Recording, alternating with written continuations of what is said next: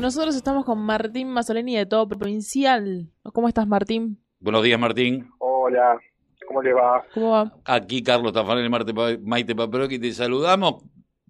Flor de Quilombo en las playas marplatenses. Así es, hubo una manifestación el domingo eh, por, eh, organizada por una, ONG, que es una asamblea por las playas públicas, eh, una organización de Mar del Plata, que viene reclamando hace tiempo en contra de la privatización de las playas con los balnearios y las carpas. Y bueno, durante la manifestación algunos eh, sacaron las carpas, rompieron las estructuras de caños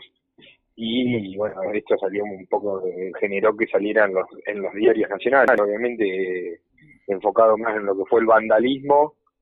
pero bueno, también puso un poco el foco en la problemática de fondo, que es que todo el mundo que alguna vez fue a Mar del Plata sabe que las playas son chicas y que donde hay una concesión, un balneario privado, te ocupa casi todo el, espacio de arena, haciendo que sea un espacio privado, ¿no? Que para disfrutar el lugar hay que pagar una carta que además son muy saladas. eh, pero bueno, hubo una, una manifestación, se puso el tema en agenda, y parece que a pesar de que, eh, por ejemplo, el Día de la Capital, que es el principal de, Mar del Plata, salió con notas eh, más eh, haciendo el foco en los hechos de, vandalismo, como llamaban ellos, uno si leía los comentarios, la mayoría de la gente, más que nada los marplatenses, estaba manifestando su, su, enojo con la problemática de fondo, que es la privatización de las playas. O sea, se mm. nota que hay una causa ahí que eh, en la que están de acuerdo la, mayoría de los platenses, que es la necesidad de recuperar el espacio público del balneario más importante de la provincia de Buenos Aires y del país también, ¿no? Así que bueno, eh, es una, una, temática muy interesante. Eh, yo estaba pensando, bueno, esto se va dando en, en, cada, en muchísimos balnearios, no solamente en Mar del Plata,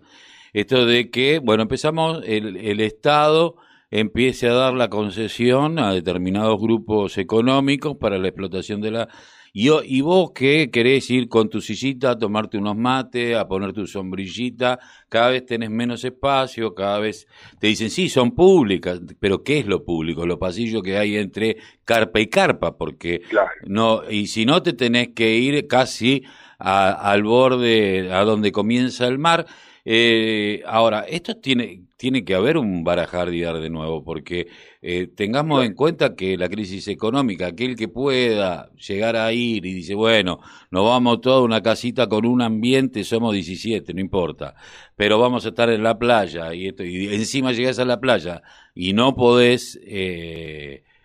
disfrutar como debes disfrutar, eh, porque es como estar en Corrientes y Esmeralda a las 6 de la tarde, un día de no pandemia. Eh, está lleno de gente. No, no disfruta. Esto No, eh, además el tema, este año se suma el tema de la pandemia, ¿no? Que se nos está todo el tiempo achacando la necesidad del distanciamiento social, inclusive hay protocolos para el uso de la playa que dicen dos metros entre eje de sombrilla y sombrilla, y si uno a una playa en Mar del Plata esto va a ser imposible, van a entrar tres personas porque el resto será todo para la gente que paga las carpas, eh, porque no hay espacio realmente. Bueno, eh, eh, hablamos con Mariano Genín, que es referente de esta asociación por las playas públicas en Mar del Plata, que nos hacía un breve repaso de cómo fue que comenzaron a, privatizarse las playas de Mar del Plata y cuándo fue que se fue agravando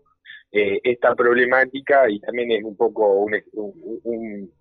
eh, que clasifica un poco también lo que ha pasado en la historia argentina a partir de este, de este punto tan específico como la Playa de Mar del Plata, pero bueno, siempre hay, uno puede hacer algunas conclusiones sobre la historia del país. Así que vamos a escuchar a Mariano que nos contaba cómo se fue dando este proceso. Dale. Mira, el tema de la privatización de playas es bastante histórico, digamos, eh, se empieza a dar primero el uso de las playas en Mar del Plata era por una cuestión de, oligarquía en Argentina que dañaba la ciudad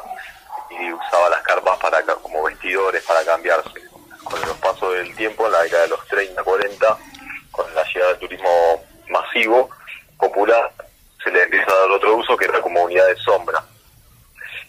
Eh, si bien en este momento surge lo que es la unidad de sombra como la conocemos actualmente, no, no, no era el negocio que implica hoy en día y tampoco ocupaban el, el espacio, digamos, de playa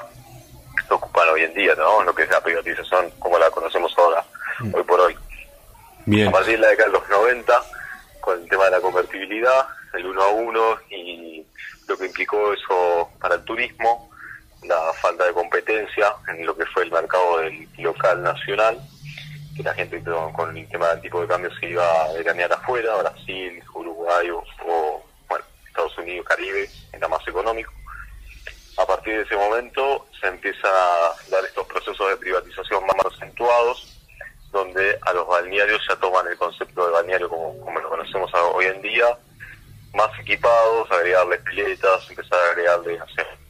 y como eh, canchas de fútbol, estacionamientos, todo lo que se podía para tratar de captar un turismo de clase media, ¿no? Eh, este, bueno, y en los últimos años esto se fue agravando, eh, sumado a la problemática de la erosión costera que tenemos en la ciudad de Mar del Plata,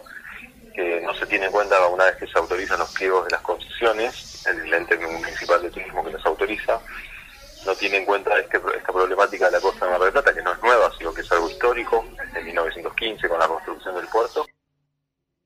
Bueno, eh, quedó clarito, me parece, esto que nos contaba la gente de la ONG, ¿no es cierto?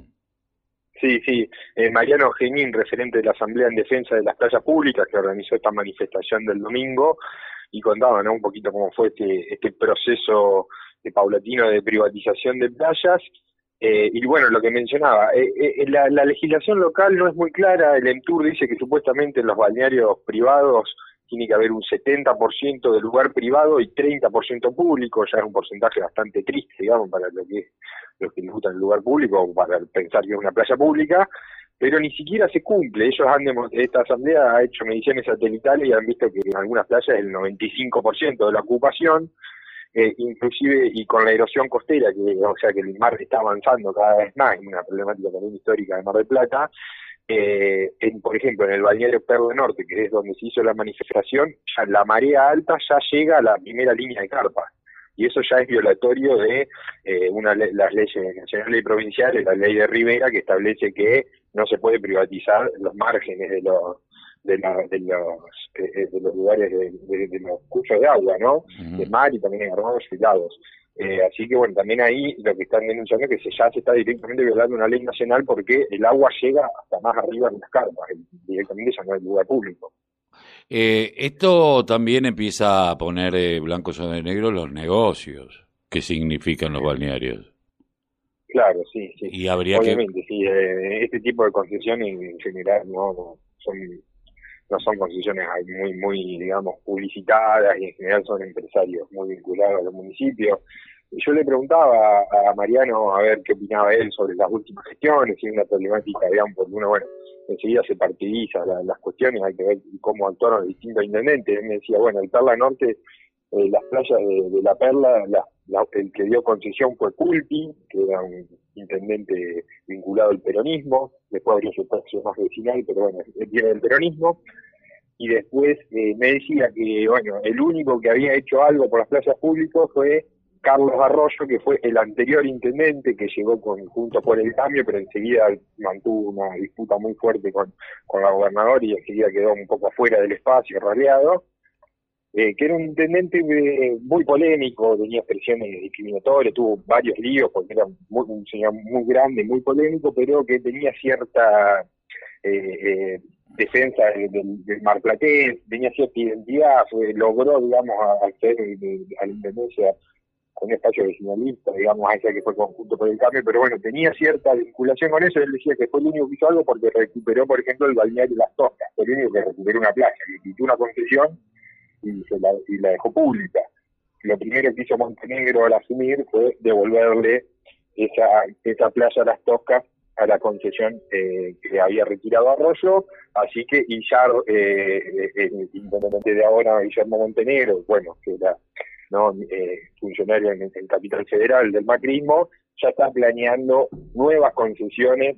eh, en la zona de la, de la Perla, así que bueno, veremos que la línea eh, continuar en este sentido. Hay que ver porque lo que están mencionando muchos competencias es que como que la gente ya se despertó y no se va a tolerar nuevas concesiones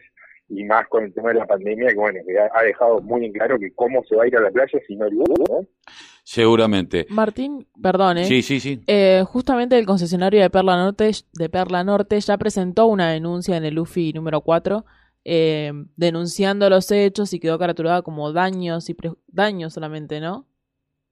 Sí, sí, eh, él primero tuvo una actitud así, como diciendo, bueno, les quiero que vengan a dialogar, si les mostramos el trabajo que hacemos, después sí se, inició una,